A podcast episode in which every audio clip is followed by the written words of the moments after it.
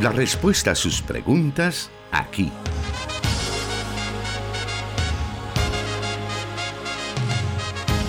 En Solución Bíblica. Comenzamos. Nos sentimos alegres de poder acompañarle esta tarde de día viernes cuando tenemos esta oportunidad de presentar nuevamente Solución Bíblica, este espacio que transmitimos a través del 98.1 FM para Santa Ana y Sonsonate, enlazados con 100.5 FM Restauración para todo El Salvador. Asimismo estamos transmitiendo por 540 AM la estación de la palabra para El Salvador y más allá de las fronteras patrias. También en San Miguel nuestros hermanos del 1450 AM están escuchándonos y en toda la zona oriental del país a través de esta frecuencia y a nosotros también se unen nuestros hermanos de el occidente de Guatemala, el 89.1 FM Cielo. Gracias por estar ya en sintonía y agradecemos al pastor Jonathan que ya se encuentra con nosotros para responder sus preguntas. Gracias hermano Miguel y una vez más, gracias estimado oyente por honrarnos con su sintonía, especialmente porque a las puertas de un fin de semana muchos de ustedes están finalizando su semana laboral y seguramente el cansancio de toda esta semana es evidente, especialmente cuando en condiciones de estrés frente al tráfico vehicular, em, a veces nuestra paciencia es probada, pero qué bien que usted hace esta espera en el tráfico, eh, aprendiendo junto a nosotros en este programa eh, llamado Solución Bíblica.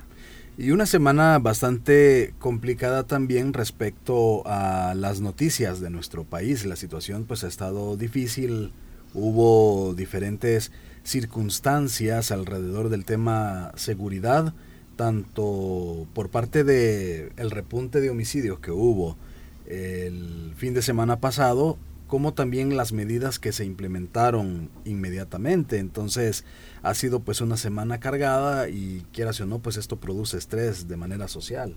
Definitivamente, las personas ahora tienen una situación de estrés bastante significativa, no solo por las faenas cotidianas, sino porque también el elemento de la seguridad, especialmente en aquellas áreas donde se focalizan cinturones de violencia, de marginación, eh, la tensión que existe entre los grupos pandilleriles y las fuerzas de seguridad pública eh, pueden incluso generar ese tipo de estrés entre sus habitantes pero es acá donde nosotros como cristianos tenemos que eh, siempre tener una fe y una convicción que de todo esto eh, Dios siempre terminará imponiéndose con su perfecta voluntad.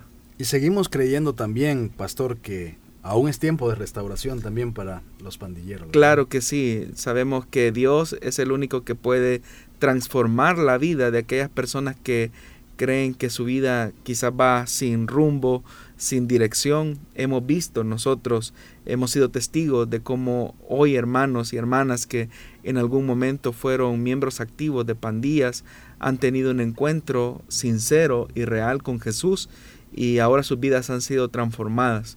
Siempre tienen que ir cargando muchos de ellos con las consecuencias de su pasado, pero ellos están firmes en su convicción de el seguimiento a la persona de Jesús, a nuestro Señor, una vida rendida a su señorío. Así es que si hay muchachos, eh, señoritas, miembros de pandillas que a estas horas de la tarde nos están escuchando, eh, déjame decirte, joven, señorita, que tu vida puede tener un enfoque distinto, un destino diferente al de la cárcel, al del hospital o al del cementerio.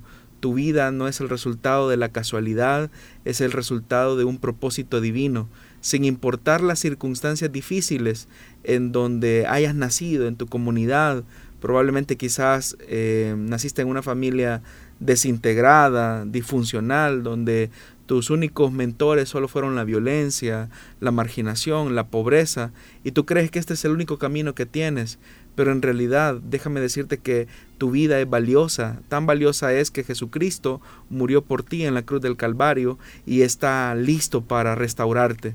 Así que entrégale tu vida al Señor y tú verás cómo Él abrirá un nuevo horizonte para ti. Sin importar lo que haya sucedido, Dios es un Dios de oportunidades, es un alfarero que toma nuestros pedazos de barro y hace una, un nuevo depósito, una nueva vasija donde puede depositar de su gracia. Solamente está de que tú abras tu corazón. Y eso va también para todas las personas que no conocen a Jesús, porque a veces nos ponemos del lado de jueces, señaladores, pero no nos damos cuenta que también nuestra vida necesita un Salvador. La verdad es que todos los seres humanos, hermano Miguel, hemos nacido en una condición de pecado. Nosotros eh, estamos eh, por naturaleza eh, teniendo, bueno, somos hijos de ira, como dice la escritura, pero solamente a través de la mediación de Jesucristo es que nuestra vida puede ser reconciliada con Dios. Así es que esa es la oportunidad y como durante ya muchas décadas esta misión lo ha proclamado, solamente en Jesús hay restauración, solamente Él puede reconciliar a los hombres con Dios, solamente en Él hay restauración.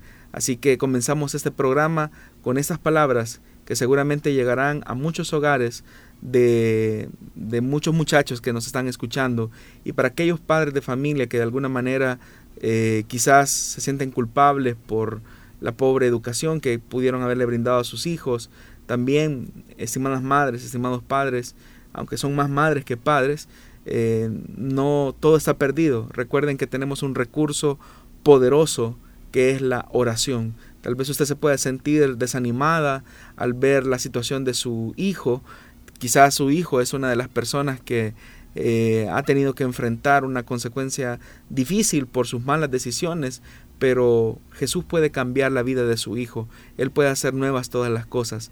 Así que comenzamos este programa dando una palabra de aliento para aquellos que se encuentran en una situación difícil. Con este preámbulo vamos a hacer una pausa, la primera de este programa, y cuando volvamos vamos a entrar de lleno a las preguntas de esta tarde.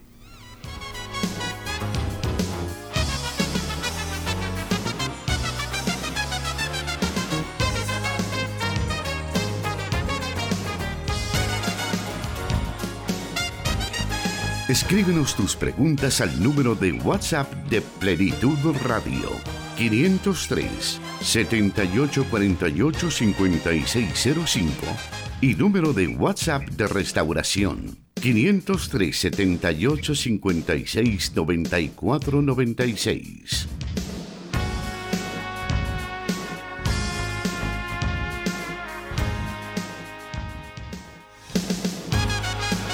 Esperamos que usted ya se encuentre listo o lista para poder escuchar cada una de las preguntas que nuestros oyentes nos han enviado durante algún tiempo, las cuales eh, tenemos en nuestra lista. Y por orden de llegada las estamos dando a conocer al pastor Jonathan, quien se encarga de dar una respuesta amplia para que todos podamos aprender de cada circunstancia, de cada situación que se nos plantea a través de estos comentarios o estos mensajes que usted nos envía semana a semana. Vamos ahora a la primera pregunta entonces y esta dice así. ¿Debería mantenerse siempre un cristiano ejerciendo el mismo privilegio en la iglesia? Conozco hermanos que tienen años de estar en el mismo privilegio. ¿Es correcto eso? Bueno, es importante que entendamos que la dinámica de cada iglesia local es distinta a otra y en algunos casos por razones de necesidad de servicio que se, que se deben de cubrir al interior de una congregación local, se decide em, colocar a algún hermano, alguna hermana en un privilegio específico por mucho tiempo.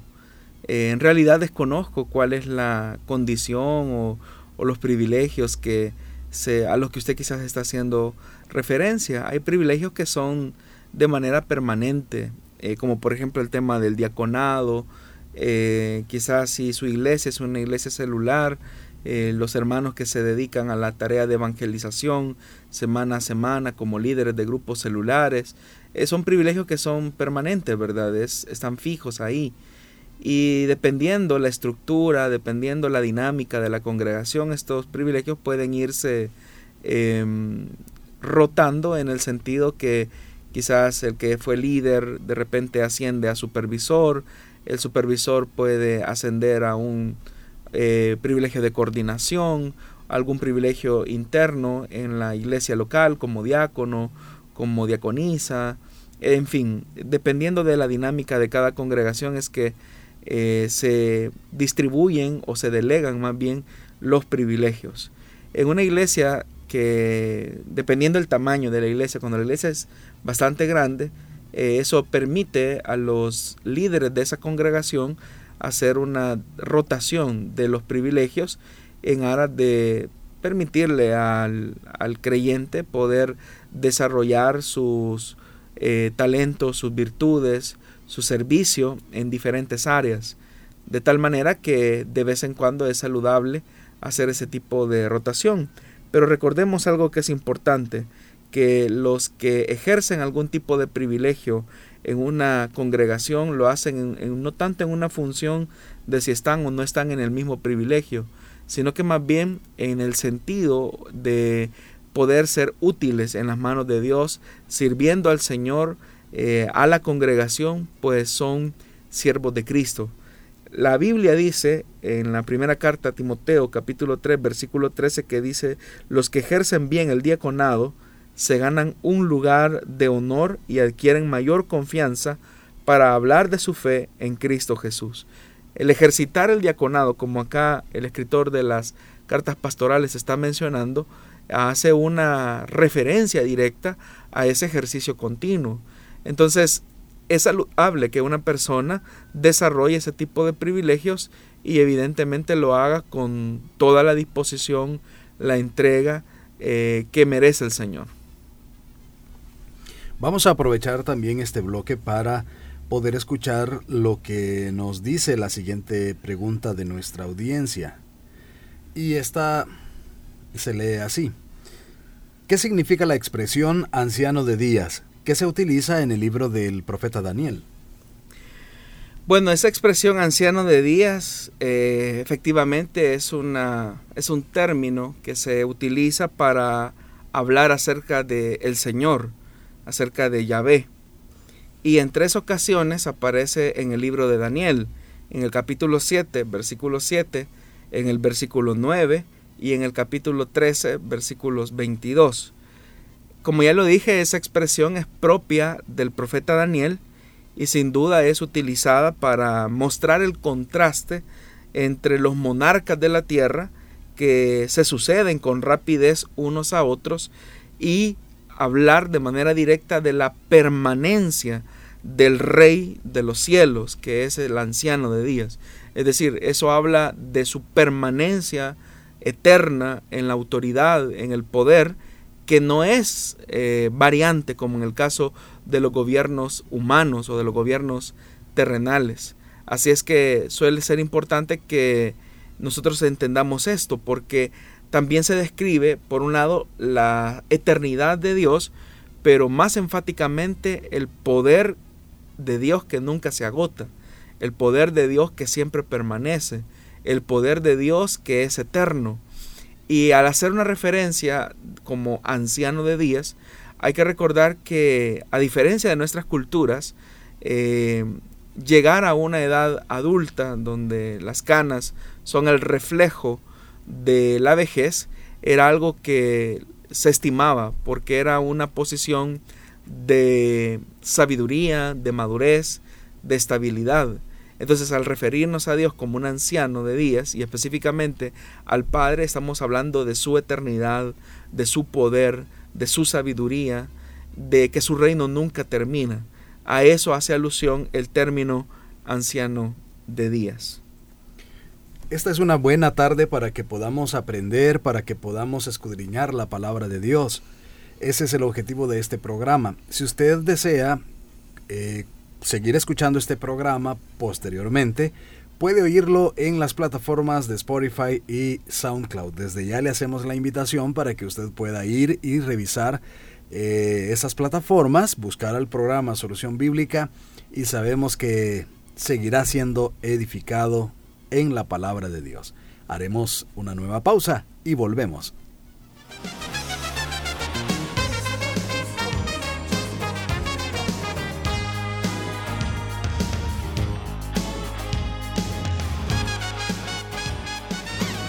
100.5 FM Restauración, transmitiendo en vivo Solución Bíblica.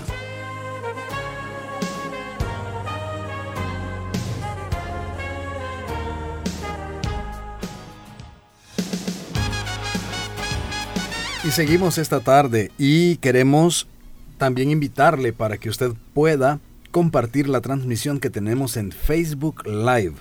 Estamos en las páginas de Solución Bíblica, Plenitud Radio y Misión Cristiana Elim en Santa Ana.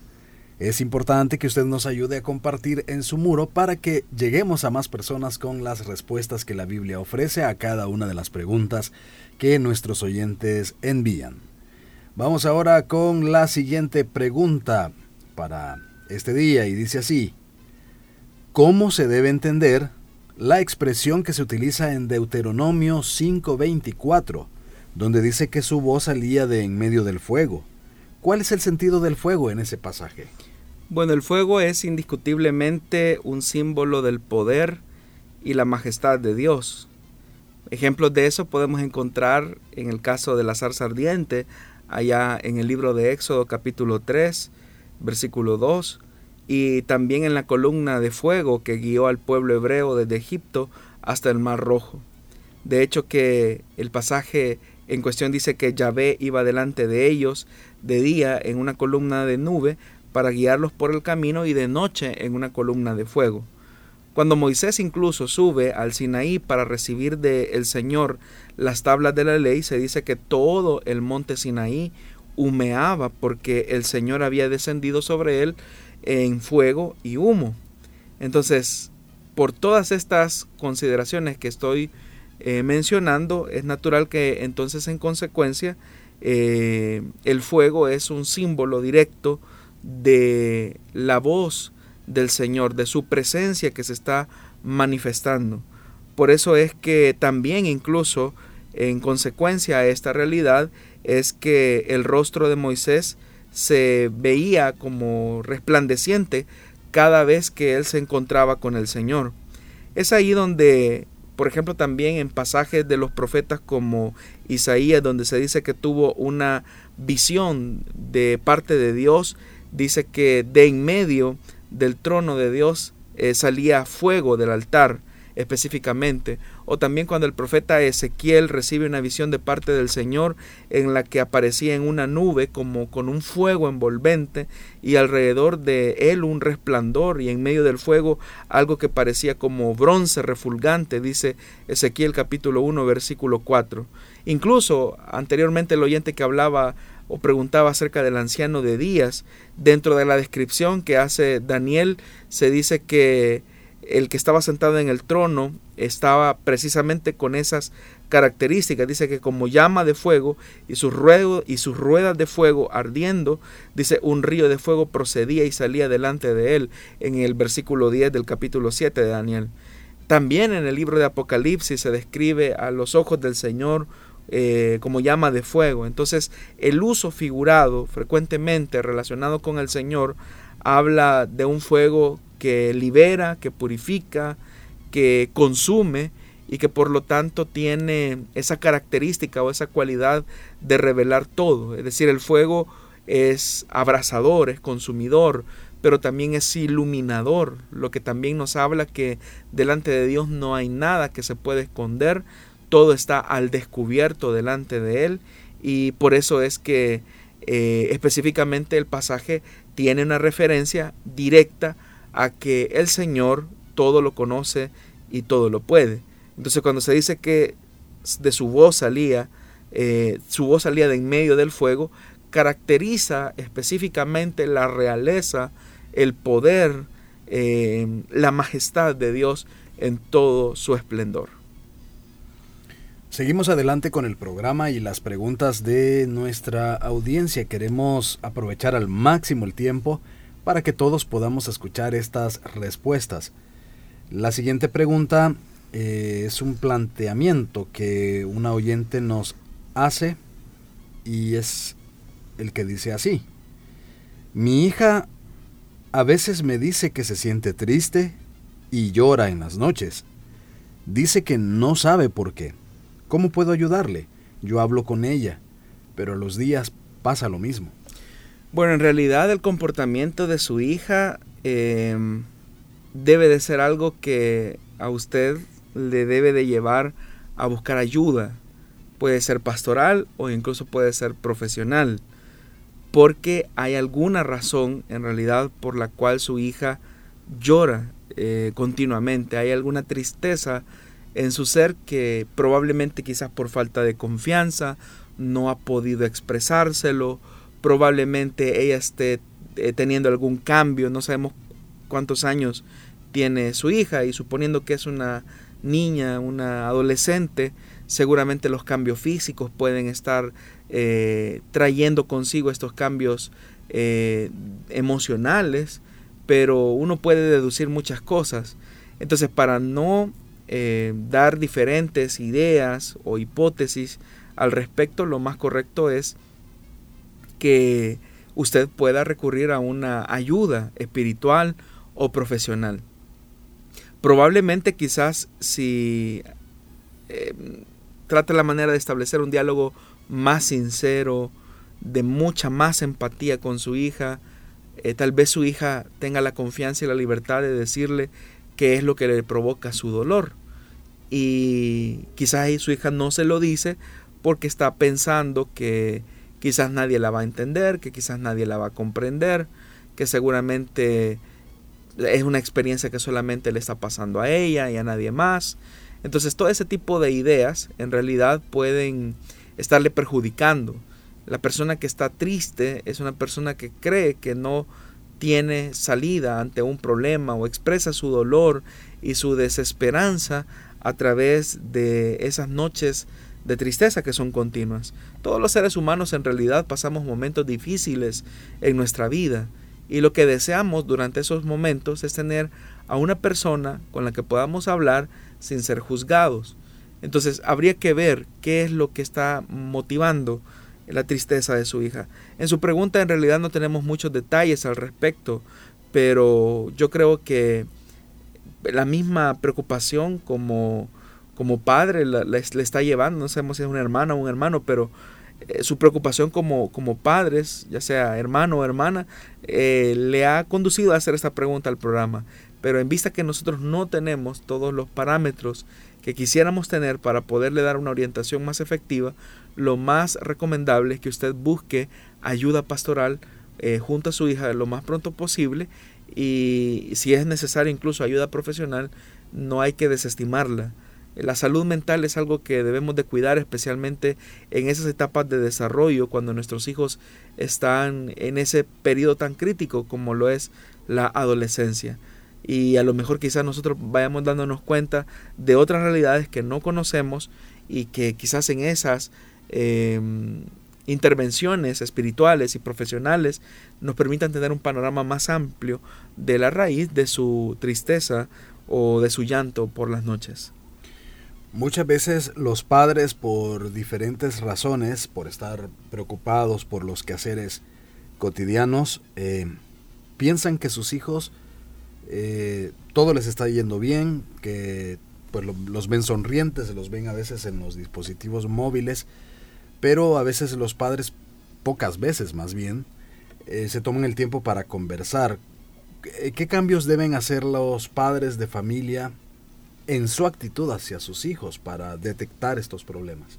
Bueno, hermano Miguel, la adolescencia es un periodo de muchos cambios, de mucha agitación, no solamente en el plano físico, sino que también eh, en el plano emocional.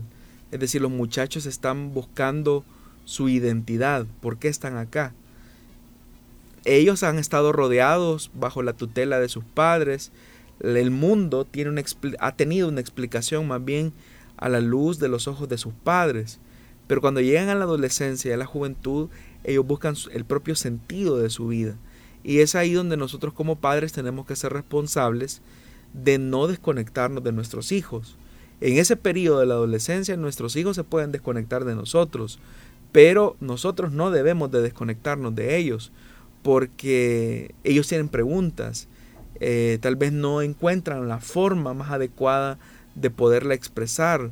Tal vez no encuentran la manera o el espacio En el mejor de los casos de aquellos padres que están listos para tener una plática sincera con ellos. Pero es bastante lamentable cuando los padres dicen, no, si mi hijo está creciendo saludablemente, yo lo veo que se encierra ahí en el cuarto y pasa haciendo sus tareas o, yo lo veo tranquilo, yo lo veo feliz.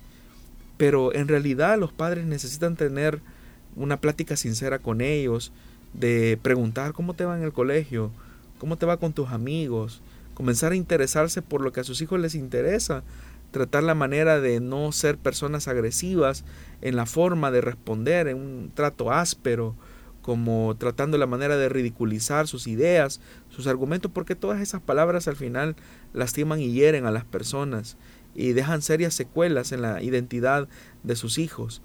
Entonces, hay comportamientos que usted debe de, vigilar. Por ejemplo, si su hija ha sido una muchacha muy extrovertida, carismática, con don de gente, como lo decimos popularmente, y de repente vemos un cambio eh, inusual donde permanece triste, ya no tiene quizás la misma dedicación en sus estudios, eh, comienza a descuidarse de su presentación personal, eh, trata la manera de ocultarse de las actividades sociales, rehuye a las relaciones familiares, todas esas cosas nos tienen que encender a nosotros las alertas para tratar la manera de indagar qué es lo que está pasando. Probablemente quizás nuestros hijos están atravesando situaciones que dicen ellos, bueno, yo no se lo digo a mi papá o a mi mamá porque ellos tienen suficientes problemas como para que yo venga a sumarle más problemas a ellos. Y esa condición de soledad les va eh, destruyendo, los va aislando. Entonces debemos de ser muy sabios, Debemos de pedirle mucha sabiduría a Dios. Como alguien dijo, la adolescencia y la juventud es el momento en el que se cosecha todo lo que se hizo en la niñez.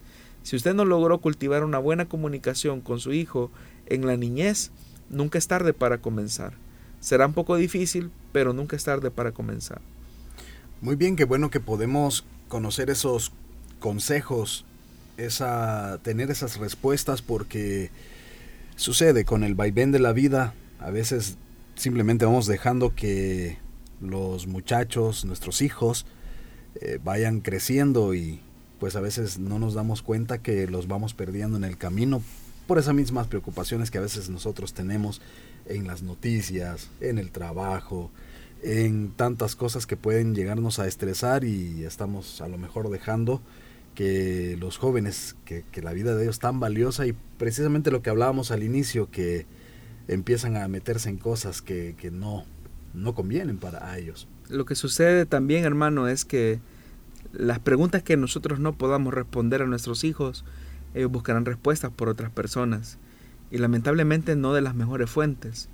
Las pláticas que no querramos tener con nuestros hijos, por pena, por desinformación, ellos las van a tener con otras personas.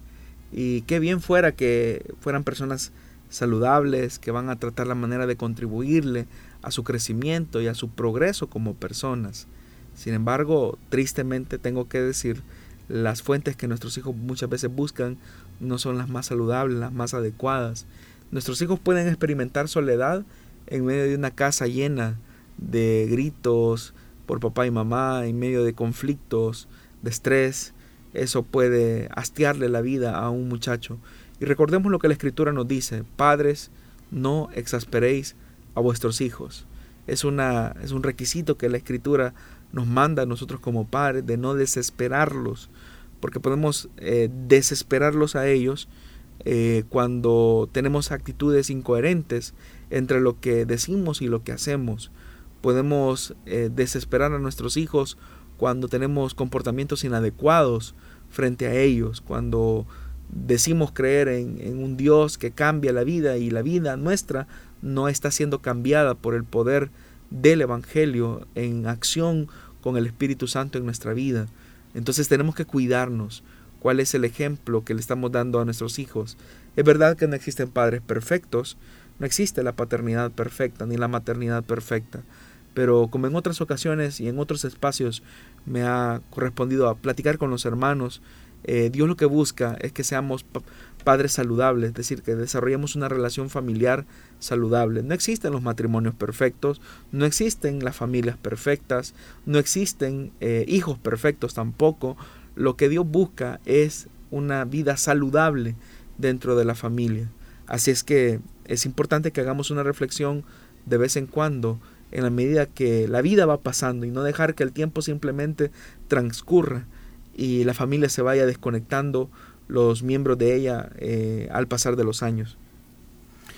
¿Es necesario, es obligatorio o no el, el, que los padres hablen con sus hijos de temas como la sexualidad, la homosexualidad, drogas y todos esos temas, llamémoslos tabú? Es que si usted no lo hace, estimado padre de familia, alguien más lo va a hacer. Lo van a hacer los medios de comunicación, lo van a hacer sus, los, las malas amistades del colegio, lo van a hacer las redes sociales. Alguien, alguien está llenando un espacio que solamente usted y yo como padres podemos llenar en el corazón de ellos. Si nosotros no les oímos, alguien más lo hará.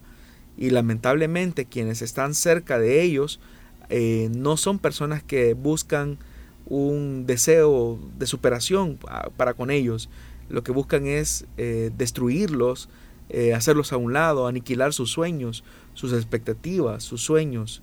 Así es que como padres tenemos que informarnos. Si hay algo que no sabemos, debemos de ser sinceros en decir no, no lo sé, hijo, pero me comprometo a tratar la manera de averiguar qué es eso o ver cómo te ayudo.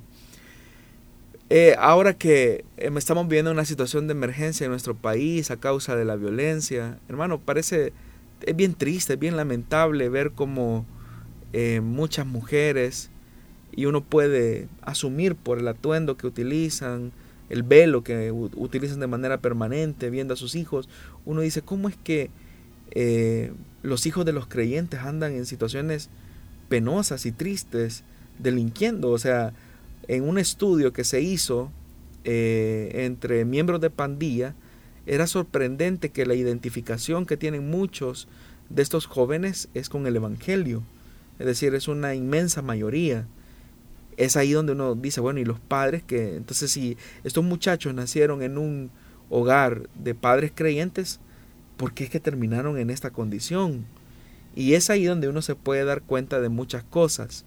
Se puede dar cuenta que la religiosidad por sí sola no es una buena instructora de nuestros hijos. Eh, yo recuerdo en este justo momento del caso de una hermana que junto a su esposo pues ellos pasaban en una iglesia no de nuestra denominación eh, una iglesia que omito su nombre eh, ellos pasaban en vigilias en reuniones ellos trataban la manera de andar en muchas actividades eh, ella estaba involucrada en tal cosa, él estaba involucrada en otra, en otro privilegio en la iglesia, eh, pero los hijos estaban ahí, nunca había un día de la familia, nunca había un día en el que el padre se sentara con el niño a jugar pelota. Recuerdo otro caso de, de un niño que llegó a su adolescencia y me dice, mi papá es buen servidor de la iglesia, pero eh, yo no recuerdo ni una sola vez que mi papá se haya puesto a jugar conmigo pelota en el pasaje, a pesar de que yo se lo pedía. Eh, mi papá tenía tiempo para atender a los hermanos de la célula, mi papá tenía tiempo para ir al sector, mi papá tenía tiempo para asistir a todas las reuniones de la iglesia, pero mi papá nunca tuvo tiempo para estar conmigo una tarde y con mi familia. Nunca, nunca lo recuerdo. Y es lamentable, porque de hecho que en nuestro sistema de trabajo, acá en la iglesia, hay un día específico donde no se hace nada. Es decir, donde solamente se dedica ese espacio para la familia. Y a veces da tristeza que se montan actividades en el único día que los hermanos y las hermanas tienen para que puedan estar con sus hijos. O a veces eh, se hacen actividades eh, extras el domingo. Por ejemplo, yo soy de la idea que si los hermanos vienen a la iglesia, al culto el domingo, ya sea en cualquiera de sus horarios, la mañana o la tarde, se les debe de respetar pero muchas veces se le imponen actividades y vamos a hacer este culto o vamos a hacer esta, otra actividad y son actividades eh, paralelas a las actividades oficiales de la iglesia y eso lo que hace es que se les priva a los muchachos de, o a, los hijos de poder salir con sus familias Esos momentos son determinantes, porque son en esos momentos, hermano Miguel, donde los hijos pueden hablar con, con sus papás. Pueden, pueden ser ellos, pueden expresar lo que son ellos. Así que debemos de respetar los tiempos de familia y especialmente cuando estos son de calidad. Muy bien, vamos en estos momentos a hacer una breve pausa. Estamos por acá también recibiendo ya algunos de los mensajes que usted nos envía a través de WhatsApp y a través de las transmisiones que tenemos en Facebook Live. Volvemos en unos segundos.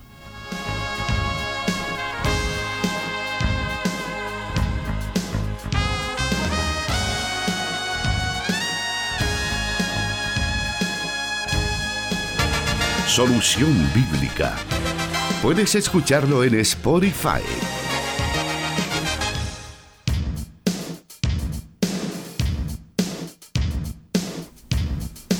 Enviamos saludos a quienes están conectados con nosotros a través de Facebook Live. Nos está escribiendo nuestra hermana Almita Cortés que nos dice Dios me los bendiga, amados hermanos, acá lista para aprender de su palabra y muy agradecida con nuestro Padre Santo. Les saludo de Santa Tecla. Alicia Arriaga también está sintonizándonos y nos dice saludos y bendiciones hermanos desde Asunción Mita, Jutiapa, Guatemala. En la fanpage de Solución Bíblica también nos está escribiendo Rosario García que nos dice amén. Francisco Sánchez dice muy buenas tardes, hermano Pastor Jonathan Medrano y hermano Miguel Trejo. Dios siempre tiene el control de toda circunstancia, debemos de orar para que el país eh, haya un cambio en el corazón de las personas y el Señor es el único que puede hacerlo. Saludándoles desde San Martín, Distrito 1, Zona 7, Sector 15. Muchas bendiciones. Rosario García nos dice bendiciones, Pastor Jonathan y hermano Miguel, por tan lindo programa. Estoy aprendiendo mucho, aunque soy abuela, pero paso con, paso con mis nietos. Bendiciones, nos dice. Jacobo Molina, Dios les bendiga hermanos Jonathan y Miguel. Los veo en Apopa. Esos son los mensajes que vemos por acá. Eh, vamos a ver también la fanpage de Misión Cristiana Elim en Santa Ana, donde también se está realizando esta transmisión y allí nos está saludando Jorge Molina que nos dice, bendiciones hermanos por aprender de la palabra de Dios desde Orlando, Florida. A través de WhatsApp también nos han enviado varios mensajes. Y por acá nos dice Carlos Vidal de San José, California. Dios les bendiga escuchando el programa Solución Bíblica. Gracias por servir en la radio. Un saludo especial para usted que está siempre pendiente de nuestra señal a diferentes momentos del día en el estado de California. También nos está saludando nuestro hermano Héctor Navidad. Él siempre nos está reportando también los diferentes lugares donde él está conduciendo. Nos envía unas fotografías de la carretera del puerto del puerto de la Libertad hacia San Salvador, llegando a Zaragoza, a Zaragoza y bueno, todo lo que eh, comprende la carretera que lleva hacia la, el puerto y bueno, ya se nos está antojando también darnos una vueltecita por ahí, por, la un buen ceviche. Exacto. Vamos también a saludar a Emilio Artiga dice, desde la isla Espíritu Santo, el Jobal, Puerto El Triunfo, Usulután. Saludos y bendiciones. Bueno, son algunos de los mensajes que hemos recibido. Seguramente hay más. Son los que yo logro ver acá en la transmisión de Facebook Live y los que estamos recibiendo también en el WhatsApp de Plenitud Radio. También Restauración pone a su disposición su número de WhatsApp para que pueda escribirnos. Muchas de las preguntas que escuchamos son las que usted envía a través de esos medios y así vamos eh, teniendo la respuesta a cada una de ellas. Muy bien, vamos ahora con la siguiente pregunta para esta tarde. Voy a, eh, a leer la siguiente pregunta junto con la eh, que continúa porque creo que tiene que ver, ahí usted, pastor, sabrá responder, ¿verdad? A cada una de ellas. Dice una de ellas, mi hija a veces me dice que se siente triste. No, esa es la anterior. Tengo una pregunta que me preocupa mucho porque cuando tenemos pesadillas, dice, nos despertamos con dolor en el corazón. Y la otra dice, mi hija de 29 años tiene muchas pesadillas y se sueña en el cementerio y sueña que la abuela que ya murió la toca y ve tumbas. Bueno, vamos por partes. En primer lugar, con respecto a las pesadillas. Las pesadillas se definen como sueños que producen una fuerte respuesta emocional negativa, como el miedo o el terror. Los que tienen pesadillas despiertan generalmente en un estado de angustia extrema. Incluso pueden llegar a momentos severos, hablando físicamente, eh, por ejemplo, con pulso rápido, una sudoración, náuseas y en muchas ocasiones son incapaces de volver a dormir por algún rato. Las causas de las pesadillas son muy variadas. Por ejemplo, los niños, debido a su activa imaginación, son propensos a pesadillas. Algunas suelen ser muy severas, que se despiertan gritando y llorando. Incidentes extremos de estos también se denominan terrores nocturnos a veces hay cierta predisposición, aunque parezca extraño, cuando se comen ciertos alimentos que, eh, que son muy pesados, específicamente antes de dormir. Entonces, como todo nuestro cuerpo está interconectado, a veces eso puede producir pesadillas. También el estar expuestos a imágenes de terror o de miedo, como películas, puede producir que una persona tenga pesadillas o a veces ir a la cama angustiado sobre ciertas circunstancias que no podemos resolver o una batalla que se está librando eh, de manera personal también puede predisponer nuestro sistema nervioso para que desarrollemos este tipo de, de terrores nocturnos o, o de sueños no deseados.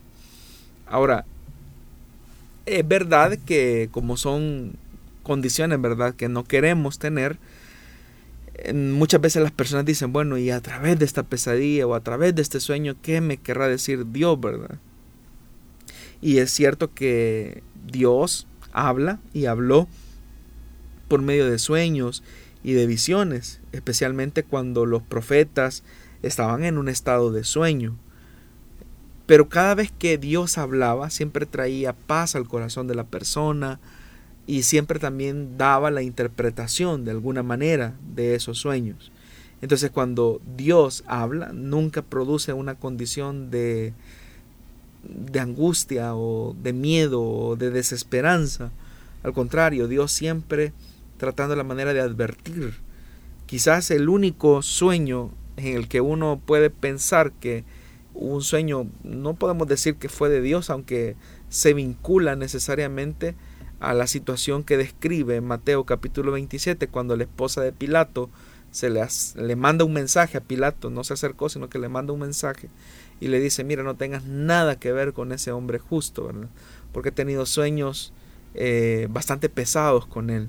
Sería quizás el único sueño en el que hay una relación directa a la acción de injusticia que iba a cometer Pilato. Pero de ahí todos los sueños en la Biblia tienen un elemento importante y es que Dios desea advertir, desea dar alguna respuesta a las personas sobre algo que va a ocurrir o una advertencia en todo caso. Pero las pesadillas no necesariamente tenemos que relacionarlas con, con algo que va a suceder.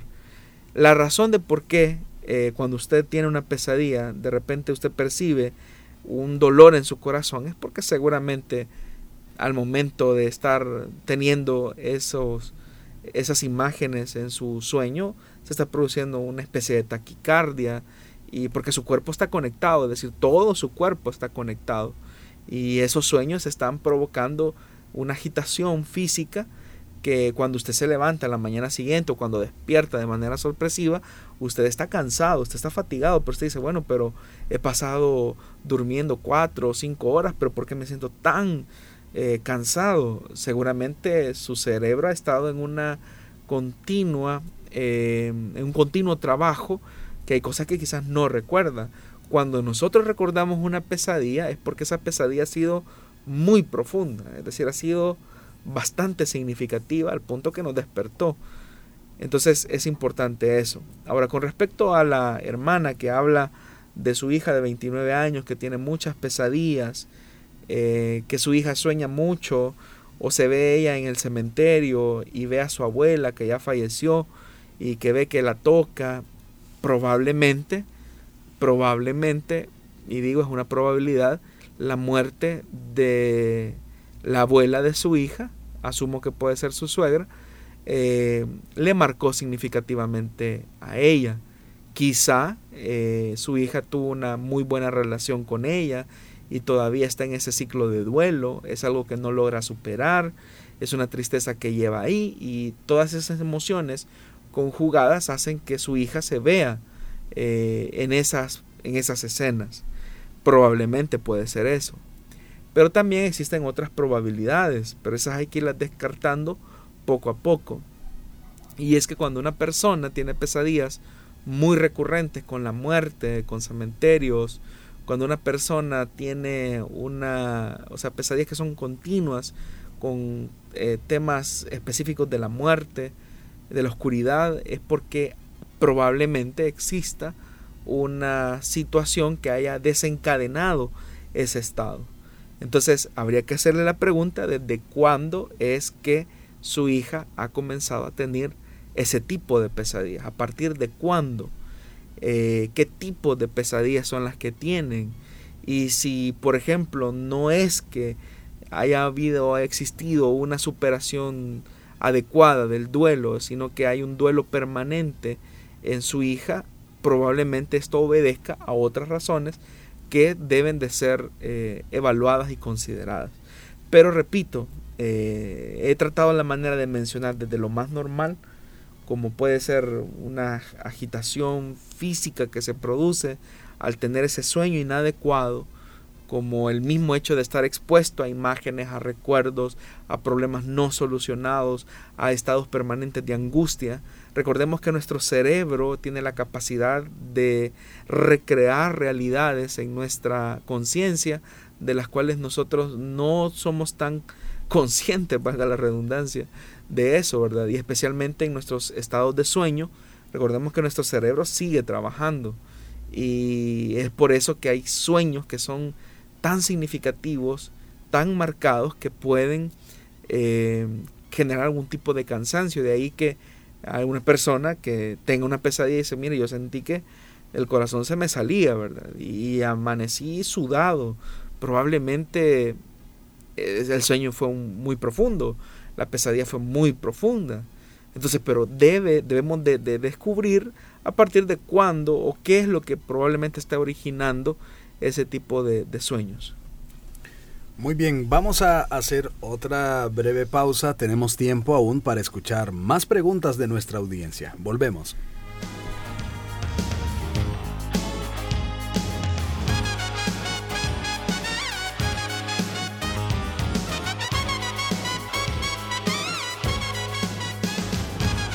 Transmitiendo solución bíblica para El Salvador y el mundo.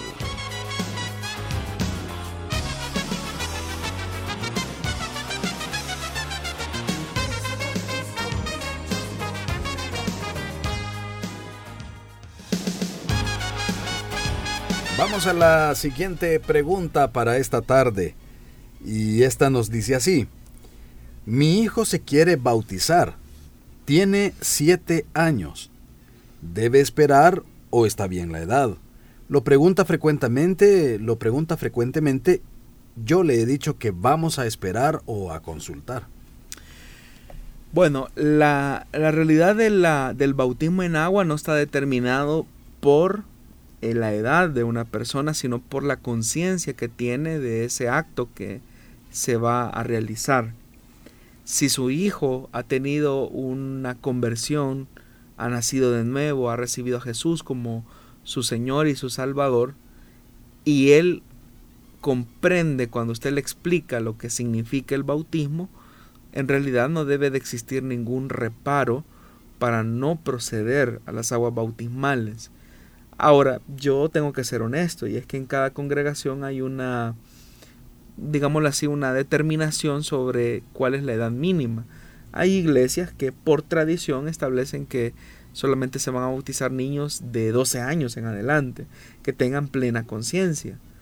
Pero en realidad conozco a muchos niños que tienen una conciencia de lo que el bautismo significa, que saben que eh, implica la muerte, la sepultura y la resurrección a una nueva vida. Si hay una comprensión mínima de esos elementos del bautismo y hay una conciencia de esa implicación, yo no le veo ningún problema por el cual este niño eh, pueda dar ese paso de obediencia.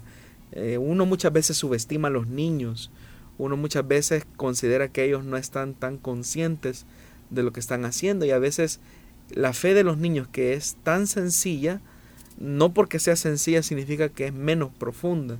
Ellos tienen una conciencia que les permite de alguna manera eh, entender y asimilar lo que están haciendo, especialmente cuando hay alguien que se toma el tiempo de instruirlos. Pero repito, es importante que su niño comprenda lo que significa el bautismo en agua. Si existe esa comprensión, entonces eh, yo como pastor no, no tendría ningún reparo, pero habría que ver también cuáles son las disposiciones que tiene la iglesia y si la iglesia pues establece que hay una edad mínima para proceder a las aguas bautismales, pues es algo que se debe de respetar, porque cuando yo elijo una congregación donde eh, alimentarme espiritualmente, también adopto la visión que esa iglesia tiene de cómo hacen las cosas. Entonces eh, son elementos que se deben de, de balancear. Bueno, vamos a irnos a la siguiente pregunta también que nos han enviado y esta dice así, hermano quisiera que explicara por qué Saúl le habló así a Jonatán en el capítulo 20, versículos 30 y 31 del primer libro de Samuel. ¿Que acaso había alguna atracción entre David y Jonatán? Bueno, el pasaje por el que pregunta el, el oyente es bastante duro, en realidad, es bastante pesado. La respuesta de Saúl es muy grotesca, es muy vulgar en realidad. El pasaje por el que la oyente dice, eh, o pregunta más bien, dice, al oír esto Saúl se enfureció con Jonatán, hijo de mala madre, exclamó. ¿Crees que no sé que eres muy amigo del hijo de Isaí, para vergüenza tuya y de tu desgraciada madre? Mientras el hijo de Isaí viva en esta tierra, ni tú ni tu reino estarán seguros. Así que manda a buscarlo y tráemelo, pues está condenado a morir. Este pasaje se encuentra en la celebración de lo que se conoce como la cena de luna nueva. En esa cena de luna nueva, o las comidas de luna nueva, marcaban el inicio de un nuevo mes. Y esta celebración tenía como objetivo hacer una especie de evaluación y de reconciliación si había alguna situación que no estaba tan resuelta dentro de la comunidad o de la familia. Entonces, como era una cena muy familiar, se esperaba que las personas eh, invitaran a, a miembros de la familia o personas cercanas a la familia con las que se identificaba un, un, lazo de comunión específico. Si leemos el pasaje, pues claramente vamos a notar que eh, Saúl, en realidad, al notar que Jonatán está encubriendo a David porque han percibido sus amenazas de muerte, eh, Saúl trata de manera muy dura, eh, grotesca e irrespetuosa a, Jonatán, es decir, al punto de, de tratar mal incluso hasta su madre, algo que incluso en nuestra cultura es algo muy sensible, muy delicado. Pero eh, a partir de este pasaje, algunas personas que quieren torcer la escritura, tratan la manera de ver en eso como una expresión de, eh, digámoslo así, de, admiración o, de ofensa más bien, eh, de ofensa hacia la relación de amistad que, que tenía Jonatán con David. Y algunos han visto pasajes como estos y otros como pasajes sospechosos de esa relación que existía entre Jonatán y David, especialmente en aquellos donde David se entera, por ejemplo, de la muerte de su amigo y él expresa aquella frase, ¿verdad? Que el amor de él le fue mejor que el amor de las mujeres. A partir de esos pasajes, eh, algunas personas malinterpretan la relación de Jonatán y David o pasajes como que el corazón o el alma de David y de Jonatán quedaron ligados, dice, por el amor que se tenía el uno al otro. eh, son como pasajes que la gente o algunas personas han malinterpretado, han manipulado para justificar algún tipo de relación que la Biblia condena. Pero en realidad, cuando comenzamos a hacer un acercamiento al texto, vamos a notar que la Biblia de lo que está describiendo es de una persona honorable como Jonatán, que había comprendido de alguna manera lo que Dios quería hacer con David y que en un gesto de humildad decide hacerse a un lado y entablar una amistad profunda y cercana con el nuevo monarca de Israel. Ese es el sentido del pasaje. Entonces, la razón por la que Saúl le habla así a Jonatán es porque para Saúl Jonatán se vuelve, se vuelve en un traidor. Hay que recordar que Saúl estaba en un delirio de persecución. Él creía que Jonatán, perdón, que David buscaba hacerle mal a su persona y a su reino, y todo aquel que se vinculara con David lo veía como un enemigo, al punto que el mismo Saúl, en un intento desesperado por tratar la manera de cambiar la opinión y la perspectiva de Jonatán, asume también la misma actitud que tuvo con David de lanzarle, valga la redundancia, una lanza. Entonces ese es el sentido de por qué Saúl trata con esa dureza, con esa grosería a su propio hijo Jonatán, por la relación eh, de amistad sincera que ambos se tenían y el amor sincero que se tenían. Bajo ninguna circunstancia podemos interpretar una relación homosexual. Obviamente que no, es decir, el texto eh, claramente censura, eh, condena, ¿verdad?, ese tipo de prácticas. Y a pesar de que la expresión que se utiliza por amor, es decir, y Jonatán amó a David, y Jonatán amó a David de esta forma, esa expresión eh, amor eh, se utiliza en una referencia directa a un amor íntimo de mucha comunión, pero que no tiene el sentido de ser un amor eh, sexual o erótico, sino más de una relación de comunión, de intimidad. La misma palabra en hebreo que se utiliza ahí eh, para describir el amor que Jonatán sentía a David y a la inversa, eh, es la misma palabra que se utiliza en pasajes de Deuteronomio donde Dios expresa su amor por Israel. Y nadie, por ejemplo, estaría pensando en un amor desordenado o erótico de Dios hacia Israel eh, en ningún momento, ¿verdad? Sino que se habla de un amor genuino. Entonces, y así otros pasajes que podríamos mencionar donde se utiliza esta palabra en hebreo que no tiene nada que ver con un aspecto erótico o sexual. El problema es que el hebreo tiene eh, muy poco vocabulario para expresar el tema del amor, eh, como en otras, en, otras, en otras palabras. Y es ahí donde las personas han hecho malas interpretaciones, especialmente cuando ya hay una agenda eh, homosexual de por medio.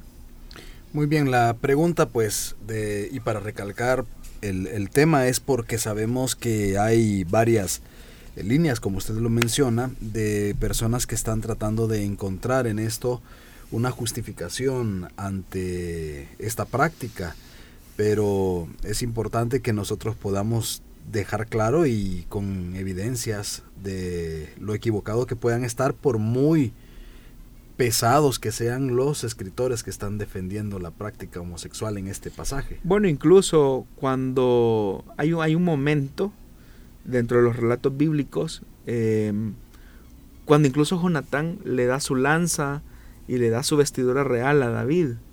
Entonces hay personas que, incluso escritores, yo he leído escritores que han dicho, ahí hay una expresión homosexual de Jonatán hacia David.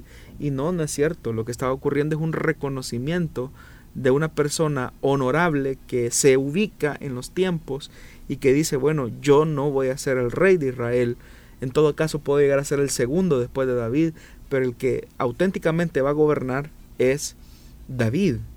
Esos gestos de amistad de Jonatán hacia David marcan lo que se conoce como ese pacto que van a, van a, sellar y que se va a hacer permanente incluso después de la muerte de Jonatán.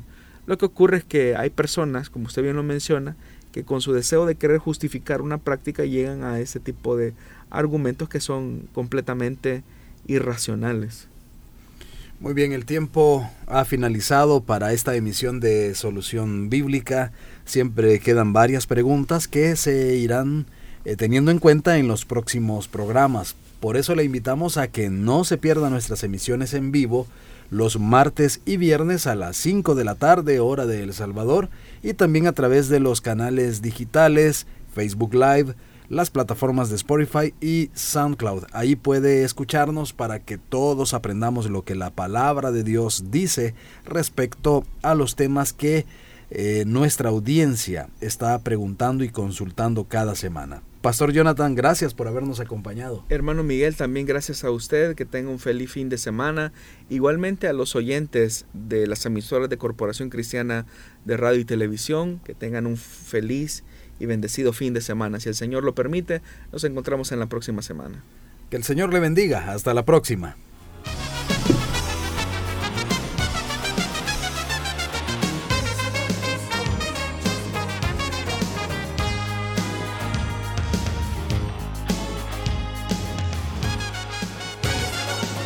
Búsquenos en Facebook como Solución Bíblica.